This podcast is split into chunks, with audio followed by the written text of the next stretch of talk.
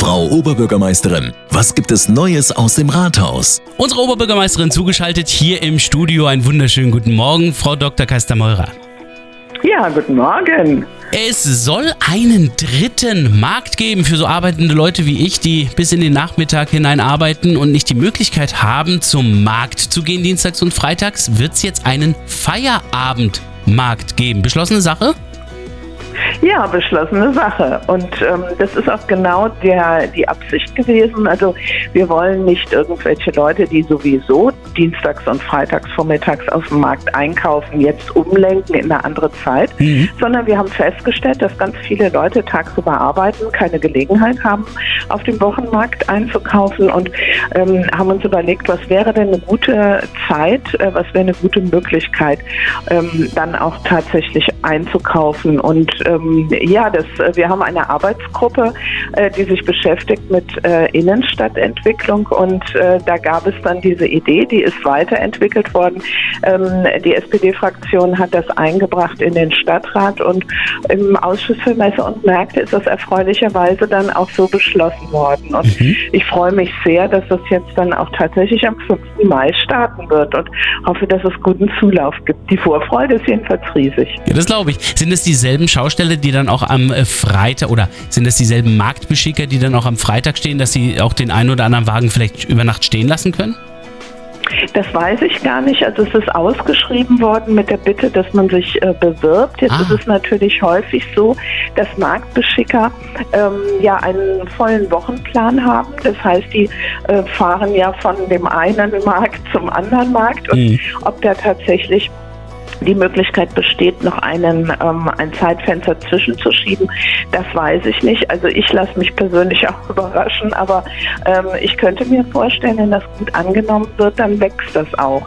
Äh, denn vielleicht sagt sich dann doch der eine oder andere, ach, dann passt mir Bad Kreuznach einfach geografisch auch besser ins Programm. Mhm. Ich weiß es nicht. Wir werden sehen, wir lassen uns überraschen, was man nicht probiert. Ähm, dann weiß man auch nicht, wie es ausgeht. Und ähm, ich denke schon, dass das auch ein großes Bedürfnis ist von vielen Leuten, die in der Stadt arbeiten, aber vielleicht auch gar nicht hier wohnen. Ja. Dass sie sagen, ach, da bleibe ich noch ein bisschen. Und außerdem ist natürlich im Moment auch eine große Sehnsucht nach Treffen und ähm, ja, miteinander ins Gespräch kommen. Und die Möglichkeit soll es natürlich da auch geben. Mit den äh, Winzern. Nahland, also Weinland Nahe ist ja auch ein ähm, ein Partner. Mhm.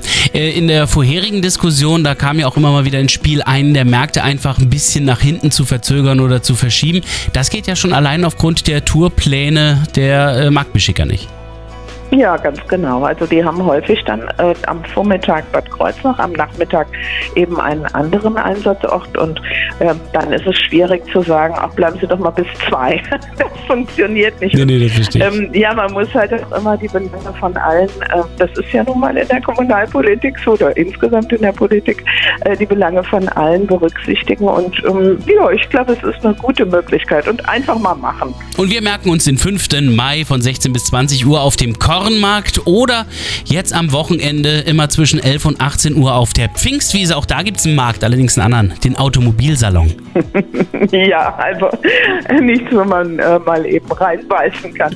ähm, ja, den endlich wieder ein Automobilsalon. Das ist ja eine, eine Messe, äh, die größte in Rheinland-Pfalz, die immer überregional große Beachtung gefunden hat und ähm, auch ähm, toll organisiert wurde. Und jetzt haben wir natürlich die ganze Zeit keinen Automobilsalon gehabt und wir freuen uns alle, dass jetzt die ähm, Beschicker, also das heißt die, die Hersteller bzw. die Automobilunternehmen ähm, da auch jetzt wieder sich zeigen können, präsentieren können, denn ich glaube, dass der Informationsbedarf relativ hoch ist.